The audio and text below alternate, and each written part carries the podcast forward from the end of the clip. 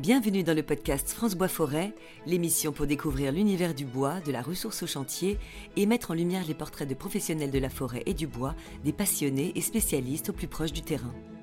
Aujourd'hui, nous venons à la rencontre de Pierre Mutelet, chef d'entreprise de la scierie Mutelet. Pour moderniser sa scierie et attirer les jeunes, Pierre est pionnier avec une innovation qui optimise le délignage du chêne humide. Très actif sur les réseaux sociaux, il partage son plaisir quotidien de travailler avec de beaux bois. Bonne écoute Bonjour à tous et bienvenue sur le podcast de France Bois Forêt.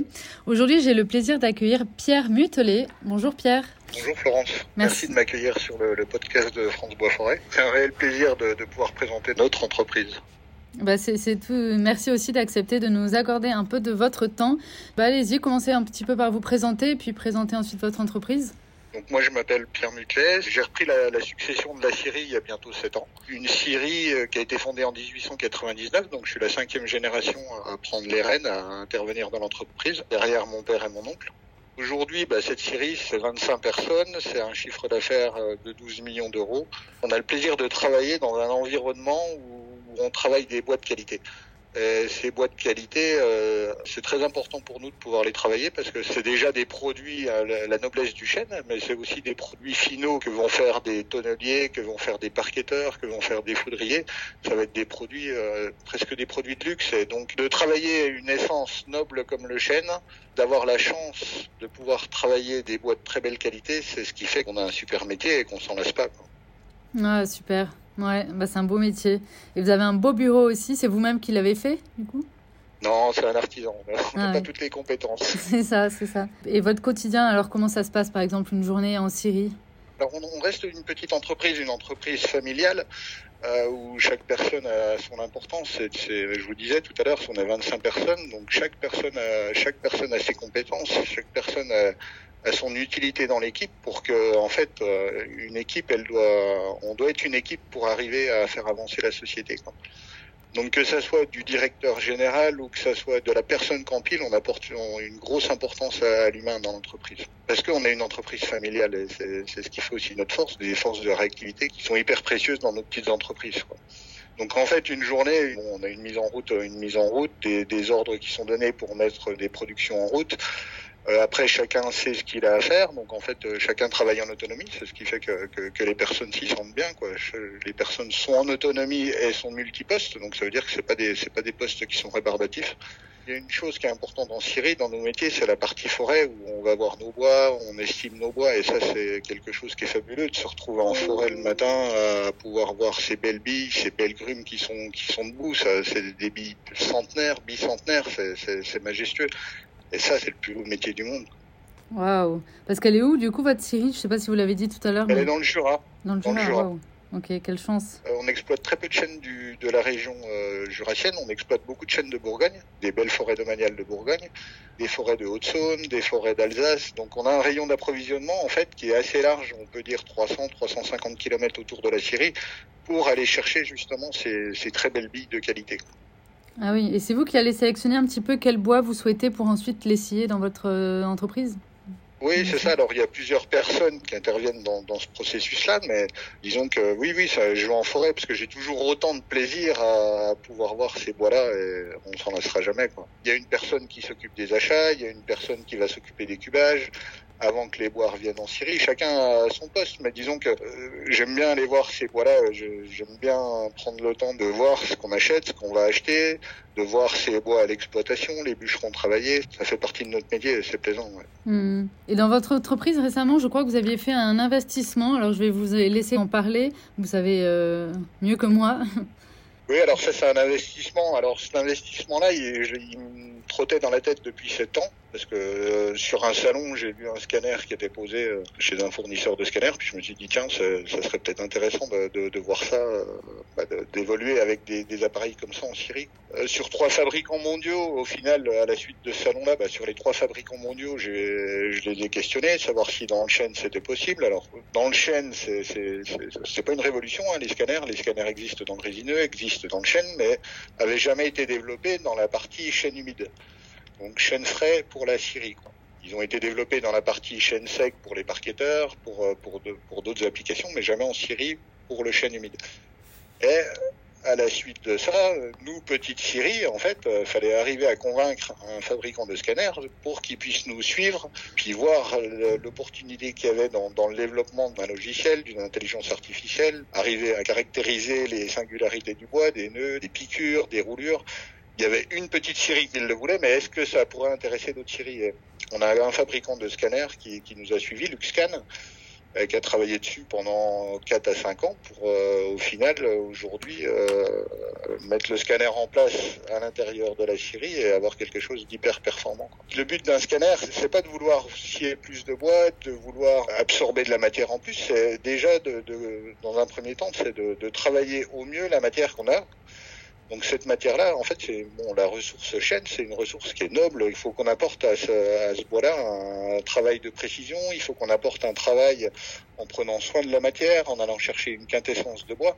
Et tous ces phénomènes-là apportent à vouloir travailler avec un scanner parce que c'est là qu'on va pouvoir tirer dans une planche des débits qui vont être au plus juste et au plus qualitatif.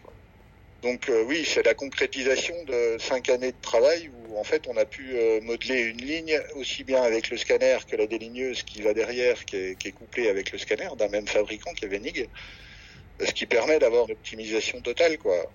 Et pour aller plus loin dans le processus, donc pour les personnes qui sont vraiment dans le chaîne, donc là c'est la partie optimisation de délignage, et prochainement, au mois d'avril, sera installé le scanner de rognage, quoi, pour aller, on va dire, au bout de la chaîne, quoi, jusqu'au bout de la chaîne. Alors, l'œil humain faisait ce travail-là, mais elle le faisait bien, mais ça veut dire qu'un scanner, l'intelligence artificielle va permettre du matin de 7 heures au soir jusqu'à 17 heures. En fait, un humain, il se fatigue, il se lasse, que lui, le scanner, du matin au soir, il va pouvoir nous tirer euh, une qualité optimum, euh, des débits réguliers, une qualité qui est régulière sur une année.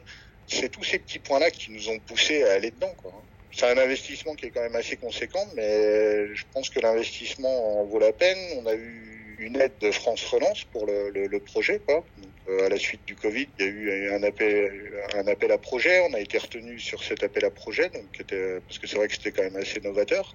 Je pense que c'est une, une, bonne réussite, quoi, une belle réussite pour l'instant. Il y, a peu de qui l'ont euh, ce scanner, c'est ça? Alors pour l'instant, en fait, le, ce scanner-là, vu qu'il n'y a qu'un seul fabricant qui a voulu suivre en fait euh, là-dedans, il y a aujourd'hui, oui, on va dire, on fait office de pionnier dans l'optimisation de délignage avec un scanner bois vert. Il y a d'autres scanners qui existent dans d'autres séries pour le résineux, pour le chêne sec, mais dans le chêne humide, oui, on fait office de pionnier. Et je voulais être quand même le premier à partir parce que en fait, vu qu'on partait sur une nouvelle technologie, je savais qu'en étant le premier, ben en fait, le fabricant serait derrière nous pour euh, faire évoluer la machine, serait derrière nous pour euh, avoir une machine performante, parce qu'on on fait office de vitrine aujourd'hui. Donc il faut qu'il y ait quelque chose de performant, ce qui ouvre aussi la voie à mes autres collègues en leur montrant que bah, cet outil-là marche, il peut être compatible avec leur société, et que c'est avec des machines comme ça qu'on va pouvoir faire évoluer notre euh, profession. Mm. Dans les scieries feuillus, je pense qu'on on n'a pas assez évolué contrairement à des scieries de résineux où ils ont des prix de matière qui sont quand même assez bas, des prix de vente qui sont quand même assez bas, ils sont obligés d'aller chercher une productivité avec des machines hyper performantes. Sauf que nous, dans le chêne, disons qu'on avait des prix moyens d'achat qui sont assez élevés, on a des prix de vente qui restent corrects. Donc, ça veut dire qu'on n'allait pas chercher des marges avec la productivité de machines. Sauf qu'aujourd'hui, en fait, pour moi, pour mon cas, hein, je trouve qu'on était des entreprises trop vieillissantes et que si on veut donner envie à des jeunes, qu'on veut revaloriser notre métier, qu'on veut apporter des choses en plus, il faut passer par de l'investissement, de l'investissement technologique, il faut passer par de l'investissement qui donne envie à des jeunes de vouloir travailler en Syrie et de, sortir euh, l'idée de leur tête qu'une Syrie, c'est au milieu d'un champ avec euh, de la boue, dans des bâtiments qui sont ouverts où il fait froid, où on porte des planches qui sont hyper lourdes. On a encore cette image-là, quoi. Pour moi, c'était voilà, c'est le, but, c'est l'évolution des Syries, elle est de passer par l'investissement, les nouvelles technologies sans vouloir en faire plus. On a une matière qui est naturelle, on peut pas claquer des doigts puis avoir des bois qui arrivent dans la scierie puis les transformer. On a pris l'optique nous de transformer ces beaux bois. On a un certain, on, est, va dire plus ou moins contingenté par rapport au volume qu'on peut acheter. Aujourd'hui, on scie entre 17 et 18 000 mètres cubes. Peut-être que l'année prochaine, on en tirera 18 500. Le but, il n'est pas du tout de vouloir monter et puis de, vouloir tout casser avec cette machine-là. Le, but, il est vraiment d'optimiser au mieux ce qu'on a aujourd'hui et de, de, tirer la quintessence, le, le, meilleur produit des bois qu'on rentre en Syrie. Mmh. Et du coup, oui, ce sera l'amortissement sera assez rapide finalement. D'ici quelques années, l'investissement sera, sera déjà un peu amorti, non, financièrement enfin... Oui, un investissement, il est fait pour s'autofinancer. Hein. Si on fait un investissement et puis qu'il s'autofinance pas, c'est qu'on était à côté. Quoi. Le but, oui, il va s'autofinancer parce que la machine, elle va aller chercher des qualités dans une planche. Elle va optimiser en priorité la, la planche qu'elle a mieux valorisée. Ce que l'humain faisait, mais la machine va le faire d'une façon plus linéaire sur une journée complète. Donc, cumulé au temps, cumulé à une année, c'est certainement des beaux gains en matière. Quand on a donné un peu notre cahier des charges pour la, la partie machine, je voulais que les planches soient délignées en deux fois, de façon à avoir un retour, pour qu'une planche soit vraiment optimisée au maximum, qu'elle soit pas délignée en une seule fois. Je recherchais pas le volume, je recherchais d'aller chercher le, le, maximum de qualité dans mes bois. Mmh.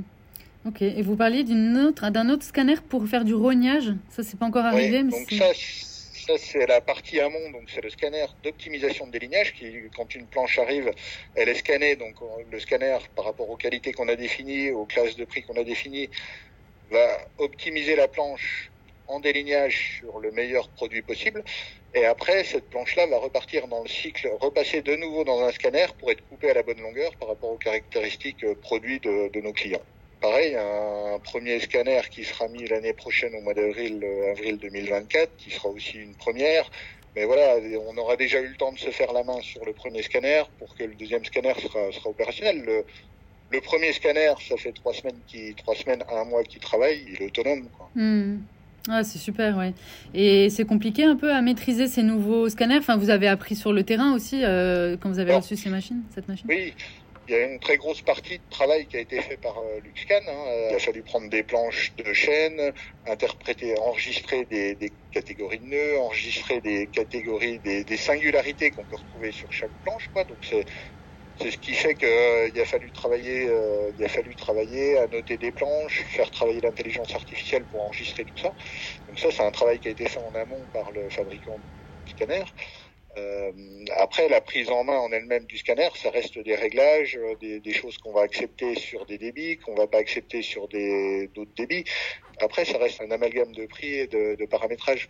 Mais la grosse, grosse, grosse partie a été faite quand même en amont par le, le fabricant. Ouais, ouais. En tout cas, moi, ce que, ce que je retiens de ce que vous expliquez, et je trouve ça très important, c'est d'abord que vous êtes quelque part, enfin, vous êtes pionnier et que vous allez inciter d'autres séries à, à, faire pareil quand ils auront vu que c'est efficace et qu'on gagne du temps, et surtout que ça donne un peu une autre image pour les jeunes, pour attirer des jeunes et de se servir de toutes ces nouvelles technologies. Et je trouve ça oui. super. Moi. Mm. Alors, il y a cette nouvelle technologie-là, mais il y a d'autres nouvelles technologies qui, que, mes autres confrères, mes autres collègues vont, vont investir dans leurs entreprises. Qui, c'est en avançant groupé comme ça que a un, si un investit là-dedans, qu'on a un investissement qui marche, si on arrive à communiquer entre nous, eux vont voir que ça marche chez nous, c'est des choses qu'ils vont développer chez eux.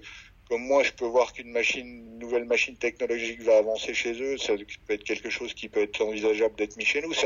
On est dans un monde où, en fait, nous, nouvelle génération de sieurs, on doit interagir ensemble de façon à faire évoluer notre métier. On n'a rien à se cacher entre sieurs puisque ch chacun connaît son métier. On... Mais le but, c'est d'arriver globalement à faire évoluer notre profession, qui est la plus belle profession du monde hein, d'ailleurs, le ah métier de sieur. Ah bah ça c'est sûr, ouais ouais ça c'est sûr. Et je, je, vois que sur les réseaux sociaux vous êtes un peu actif et tout, et vous montrez justement la fierté que et le plaisir que vous avez d'avoir un métier pareil, qui a du sens, qui est concret. On est actif depuis peu dans, dans les réseaux sociaux parce que c'est pas pas notre tasse de thé. Hein, on a pu... Moi c'est surtout de montrer en fait dans notre métier le plaisir qu'on peut avoir de travailler des très beaux bois. C'est ça qui fait en fait la beauté de notre métier. Alors peut-être qu'en production, mes collègues le voient différemment. Moi, en, en tant qu'homme de la nature, c'est en fait chaque bois que je vois, je m'en émerveille parce que c'est majestueux ces bois qu'on travaille. Mais c'est. Et de voir aussi l'application qui est faite avec ces bois-là. Ça peut être des bois euh, qui vont partir pour la restauration de Notre-Dame, donc ça va être des bois qui vont repartir pour la restauration de châteaux, de monuments historiques, ça va être des bois qui vont repartir euh, dans les ateliers avec des tonneliers, chez des foudriers, ils vont construire, ils vont amener un, un savoir-faire humain pour construire une pièce, presque une pièce d'ébénisterie. Et quand on se représente l'arbre que c'était sur pied et qu'on voit la pièce finale dans un chai ou chez des vignerons, c'est magnifique parce qu'en fait cette pièce-là, elle est le bois était sur pied, il était magnifique, mais ce qui a été fait avec, c'est une belle continuité quoi pour l'arbre. Mais ce que vous dites, moi, ce, que je, ce qui me plaît quand vous dites que vous êtes présent depuis peu sur les réseaux sociaux, mais c'est le plaisir de travailler de beaux bois et de montrer, de, de montrer ce plaisir-là. Et quelque part, c'est une vraie, c'est chouette parce que ça peut justement donner envie à d'autres, à d'autres de rejoindre la filière. Donc c'est, c'est bien des gens qui sont heureux de leur travail. C'est rare aujourd'hui, donc c'est, ouais, c'est bien. Il n'y a aucune lassitude. Ah, super. Ah ouais, super. En tout cas, j'espère que des jeunes aujourd'hui nous écouteront et, et, que ça leur donnera envie de faire ce métier, euh, un beau métier et le plaisir de travailler une belle, voilà, une matière noble et des beaux bois, quoi. Ouais. Et une question peut-être de débutante, mais pourquoi vous prenez pas des bois de, du Jura? Est-ce que c'est parce qu'il n'y a pas de chêne dans le Jura ou est-ce que c'est bah, Si, si, il y a des chênes, mais après il y a des, des régions. En fait, on, a, on, a une, on aime des catégories de bois qui ont assez de diamètre, qui ont, des gros diamètres, qui ont des, euh, des, des, belles longueurs. Et ces bois-là, on, les retrouve peu dans les massifs jurassiens. On va les retrouver dans les 30-40 km autour de nous. On va pouvoir avoir ces bois bien spécifiques, de belle qualité, auxquels notre clientèle est habituée. Quoi. Hmm.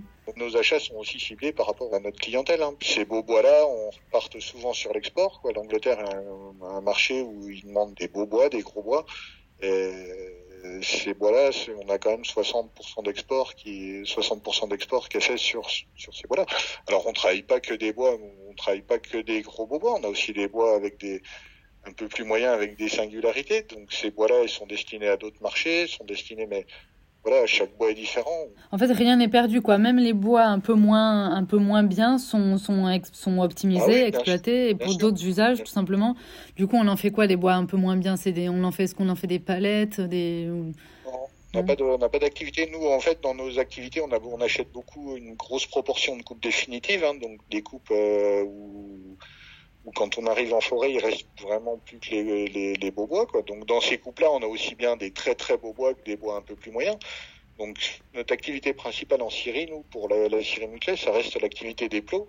Hein, donc ces plots qui vont être euh, qui vont être sciés et revendus à des négociants spécialisés, aussi bien en France qu'en qu'en Europe. Et la seconde partie du bois, en fait, euh, ce qu'on va appeler les, la, la surbie, quoi, euh, ces bois-là vont être transformés justement en débit, vont passer dans le scanner pour être transformés en parquet, en repartir chez des parqueteurs, chez des panoteurs, chez des fabricants de fenêtres, des fabricants de cuisine. Donc tout le bois est décortiqué quoi. Mais la plus belle partie du bois qui reste la partie de la, la qui est la bille de pied est transformée en plot. Et c'est pourquoi on est connu la bille de plot et le, les billes de plot de, de gros diamètre de belle qualité. C'est quoi sa bille de plot? Pardon pour une question de débutante peut-être, mais bille de plot? La bille de plot, quand vous, vous représentez, quand vous voyez un arbre sur pied, en général, la bille de plot, c'est les 5 à 6 premiers mètres de l'arbre, depuis la racine, qui, où on retrouve un bois qui est assez élancé, qui, est étoffé, qui a pas trop de, de, de, singularité, qui a peu de branches. Après, plus on va monter dans le bois, plus on va tomber dans, dans, dans des branches, les houppiers, où on va avoir des, des bois qu'il va falloir décortiquer. Quoi. D'accord, oui, je comprends. Ok. Bille de plot, c'est ce que je dirais le, le tronc peut-être, le tronc de l'arbre sans trop de défauts, quoi. Enfin, sans trop de branches et de et, du coup de nœuds. D'accord. Ok. Bon, bah super pour tout ça. Donc oui, après vous, vous dites que vos bois qui ont un peu de singularité, ils partent mm, pour du parquet, des fenêtres, des cuisines ou autre chose, quoi. Enfin, vous, vous avez le suivi après de ce que devient vos, vos bois?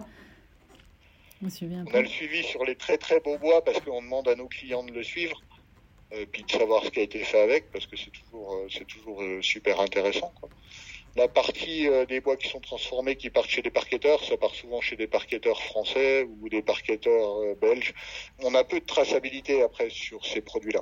On essaye de garder une traçabilité sur les sur les bois de sur, nos beaux bois qui partent dans la restauration pour mmh. voir ce qui a été fait, quoi. Parce qu'en fait, nous, on n'est que le premier maillon, enfin, on est que le premier maillon de la chaîne. Le dernier maillon, qui est l'artisan, c'est lui qui va apporter son, sa maîtrise, son savoir-faire pour en faire une pièce d'exception, quoi. Et puis il a tout intérêt quelque part à dire d'où vient son bois, quoi, parce que puisque c'est du beau bois, en plus, euh, tant qu'à faire, autant dire que c'est du bois français et transformé en France. 100% soyons. Soyons, voilà, soyons un peu euh, patriotes, patriotes. 100% bois français.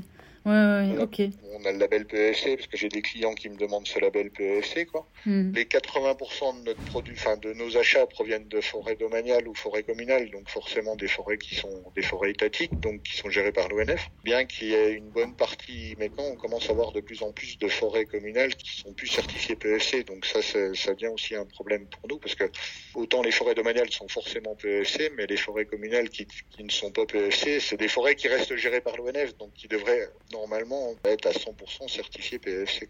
Après, c'est comme dans tout label. Bon, les labels Bois de France ou les labels PEFC, c'est super, mais on reste quand même, en fait, plus on avance, plus c'est des charges administratives mm. qui sont compliquées à gérer pour nous, petites entreprises. Donc, en fait, euh, on le fait parce qu'on est obligé de le faire. Comme un PEFC, on le fait parce que nous, j'ai mes clients qui m'imposent d'avoir ce label-là. Juste un aspect... Euh, pour le grand public. Pour le grand public, ouais, ouais, ouais. Des fabricants de parquets ou des fabricants de cuisine qui vont vendre leurs produits puis dire euh, oui, mais vous, enfin c'est un, un bois qui est PFC. Pour le client final, ça peut être un peu déclencheur au niveau de l'achat, puis de dire bah oui tiens j'achète un bois euh, qui provient de forêts gérées euh, durablement. Oui c'est vrai qu'aujourd'hui les gens sont inquiets parfois de, de, la déforestation en France etc. Donc quelque part quand ils achètent avec le label PEFC, ça les rassure un peu sur le fait que derrière c'est correct quoi, la forêt sera replantée. après on peut pas parler de déforestation en France, hein. on peut, autant on peut parler des fois de déforestation dans des pays euh, euh comme les comme l'Amérique du Sud où on,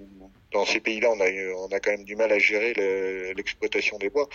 Bon, en France, c'est quand même, on reste quand même sur un système qui est raisonné avec des forêts qui sont gérées par l'ONF ou des euh, forêts privées qui sont liées aussi à des contrats. On peut pas parler forcément de déforestation, mais on peut parler des fois de. Euh, je pense que la, la, forêt française est quand même euh, bien gérée. Quoi. Ouais, ouais, ouais, on est d'accord là-dessus. Et c'est pas parce qu'on coupe un arbre qu'on déforeste. Les gens euh, doivent un peu mesurer le, les propos, quoi. Ouais, je suis d'accord. Voilà, euh, quand on coupe un gros bois, c'est sûr que ça fait un gros vide dans la forêt. Mm. ou sur place, ça fait un gros vide. Mais ce qu'il faut que les, les, personnes, le grand public voit, c'est que quand on coupe un gros arbre, c'est des, des milliers de petits arbres qui sont là-dessous, mm. qui, qui viennent, euh, qui, qui vont repousser, quoi. Et ces gros bois des fois qu'on coupe, c'est des bois qui, qui, sont arrivés à maturité. si, si l'ONF décidait de les laisser encore sur pied plus longtemps, c'est des arbres qui pourraient se pourrir, vieillir, mal vieillir. Le fait de les couper, de régénérer, de régénérer les coupes, ça permet aussi d'avoir. Euh, c'est la nature, donc c'est la nature de, de, la même façon. En fait, quand je l'explique à des personnes, le, le, renouvellement de la forêt, c'est aussi la, même chose que chez les humains, quoi. Ça, on reste, ça reste la nature, donc c'est on va, on vient, on est là, on s'en va. Et ces gros bois, c'est pareil. Il faut les exploiter pour redonner euh, la capacité aux jeunes qui sont sous ces taillis de, de, de pouvoir grandir et de, de, régénérer la forêt. Ah ouais, mais je, je, fais souvent moi aussi le parallèle avec des humains dans le genre où je dis oui, c'est toujours triste entre guillemets une personne âgée qui meurt et en même temps c'est la vie, ça laisse la place au, au bébé de, de, de naître. Enfin voilà, il y a un, y a un renouvellement aussi des humains. On régénère. On régénère. Ouais, ouais. On régénère, c'est ça. On régénère la forêt. Et, au début, dans des coupes, on va aussi exploiter des bois qui ont des singularités euh, très très fortes, euh, des bois qui n'ont pas d'avenir. Ces bois-là, quand on les enlève, c'est même des petits bois, bah, ça permet aussi euh, d'écarter des bois qui seront difficilement exploitables ou difficilement valorisables et puis de relaisser des, des, jeunes repartir dessous pour avoir des bons bois par la suite. Hmm. Et vous, ça vous impacte quand vous voyez des émissions euh, qui cherchent à faire du buzz et qui cherchent à abîmer quelque part euh, l'image que les gens ont de, la, de vos métiers? Parce que vous dites que vous, vos métiers... Oui, parce que, après, le problème des, des images qu'on voit, en fait, c'est ciblé sur une personne, ciblé sur une entreprise. C'est pas, c'est pas, ça reflète pas le, le métier en global. Hein. C'est pas. Hmm comme, là, on discute, mais on reflète pas forcément le métier en global. On fait une entreprise. Chaque entreprise a sa vision.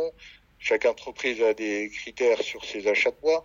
Donc, oui, des fois, ça, c'est un peu touchant au niveau d'une profession, mais il faut toujours partir du principe qu'en fait, c'est une personne, une entreprise qui est ciblée, et on peut pas mettre ça au niveau de toutes les entreprises du bois. Quoi. Et j'espère que voilà les jeunes, avec votre témoignage et votre votre belle entreprise, hein, qui du coup cinq générations quand même, hein, qui se voilà, qui, qui qui comme ça prend à chaque fois la suite. Vous, vous avez des enfants aussi, ils reprendront la suite après vous. Vous verrez. J'ai trois garçons, mais ah, en fait il faut il faut laisser le temps faire et chacun en fait faut. Moi j'ai eu la chance, j'ai pas été forcé, on m'a laissé dedans, je ça m'a ça m'a plu, mais en aucun cas. Euh même si la génération qui vient, bah, elle est pas du tout intéressée. C'est faut aller dedans par plaisir en fait. Faut que ce métier, enfin comme tout métier, faut un métier qu'on choisit et dans lequel on se plaît. Il y a une grosse partie du travail qui est fait. Oui, et puis je pense que là, dans, dans les séries, j'ai l'impression qu'en tout cas, c'est pas trop en tension, quoi, qu'il y a quand même du, des jeunes qui sont attirés par, ces métiers-là, non Ça va pour vous enfin... Oui, c'est quand même difficile, il hein, ne faut pas se voiler la face de trouver du monde. On n'est pas forcément obligé de trouver des personnes compétentes, parce qu'en fait, ces personnes-là, une, une personne, à partir du moment où elle a envie de travailler, elle a envie de s'investir, les compétences, on va lui apporter, on va lui aider à développer ces compétences-là par le biais de formation, par le biais de euh, passer du temps avec lui, lui expliquer notre métier, le, on va lui, lui apporter les compétences pour qu'il puisse travailler. C'est déjà d'avoir envie de travailler. C'est pas dans l'air du temps, ça. Ouais, c'est pas dans l'air du temps, mais moi je trouve que justement ce que, que vous mettez sur, euh, sur en tout cas j'ai vu sur Instagram, Facebook aussi peut-être, enfin vous avez des, des, des postes. Euh, je trouve que c'est ça aussi qui donne envie, en fait. Ça donne envie aux gens. Vous, en partageant le plaisir que vous avez à travailler, je trouve que ça, ça, attire aussi des jeunes de se dire ah mais il est heureux au travail. Peut-être que moi aussi je vais être heureux si je fais un travail pareil. Enfin, je trouve que c'est, voyez, c'est, important d'être, euh, de montrer le plaisir que vous avez à travailler. Voilà. En tout cas, j'espère que ça donne envie aux jeunes de, de rejoindre la filière et de pas se laisser parfois euh, peut-être un peu manipuler par des émissions ou des, des, émissions télé ou radio qui peuvent entendre et qui peuvent un peu abîmer l'image du métier, quoi. Mais bah, c'est pas que les jeunes n'ont plus envie de travailler, c'est qu'il faut que, il faut qu'on ramène de la technologie. Aujourd'hui, on est sur des jeunes, c'est des, des, jeunes qui sont tactiles, c'est des jeunes qui, qui, ont vécu sur des écrans, qui ont vécu euh, avec des nouvelles technologies tout le temps. Donc il faut qu'on arrive à mettre justement ces nouvelles technologies dans nos entreprises pour que les jeunes puissent dire tiens oui euh, c'est pas un métier ringard, on peut essayer ce métier-là, il y a de la technologie, il y a des choses qui sont intéressantes, il faut il faut qu'on avance là-dedans. Et c'est vrai que bon, aujourd'hui l'aspect l'aspect nature, l'aspect euh, écologie rentre aussi les, jeunes sont, sont, sont, aussi impactés avec ces, ces notions-là parce qu'ils en entendent beaucoup plus parler que nous à notre époque. C'est tout, tout un phénomène, plein de choses mises d'une au bout de l'autre qui vont faire que, ces jeunes vont aimer. Et puis après, il y a, bon, faut aimer son métier, mais faut aussi tomber dans des, faut, dans des petites entreprises familiales. En fait, les, mes collègues, mais c'est pas des numéros quoi. Chaque personne a sa place. On respecte chaque personne. Donc enfin, à partir du moment où on respecte les gens, c'est des gens qui se sentent bien dans une entreprise. Quoi. Mmh. Ouais, c'est top. Ok. On espère que ouais. votre euh, voilà votre expérience et votre bonheur euh, que vous avez à travailler. Euh, moi, je dis ouais, si citron des. Ouais, bah c'est chouette. Franchement, ça, ça fait plaisir à voir. Je suis tout le temps optimiste. Et je suis persuadé que les années qui sont devant nous seront encore plus belles que, que les années qu'on vit à l'heure actuelle. Quoi. Ouais, ouais. Aujourd'hui, on parle quand même beaucoup de réduire nos émissions carbone etc. Et, et, quoi de mieux que le bois comme matériau, quoi. Donc c'est super que le bois revienne dans la construction, que le bois revienne dans les emballages, euh, voilà, parce que ça, on se substitue à d'autres matériaux beaucoup moins écologiques. Donc euh... c'est le plus beau métier du monde. Voilà. Et, je leur dis, mais c'est un métier où en fait il, il se perd pas de lassitude. Ouais, ouais, il y a un plaisir de travailler la matière et voilà. Non, mais c'est super, pas de lassitude. Et bah, on va terminer sur une belle touche euh, comme ça, euh, une belle touche d'optimisme et, et, surtout, encore une fois, le, voilà, moi je trouve que vous, vous partagez, enfin voilà, avec euh, avec enthousiasme votre métier et c'est chouette quoi, super. Bah, merci beaucoup Pierre pour, euh, pour tout ça. Et puis on va vous suivre sur les réseaux sociaux alors pour suivre tout, tout ce que vous faites au quotidien. merci. Merci. Le podcast France Bois Forêt, l'émission pour découvrir l'univers du bois, de la ressource au chantier.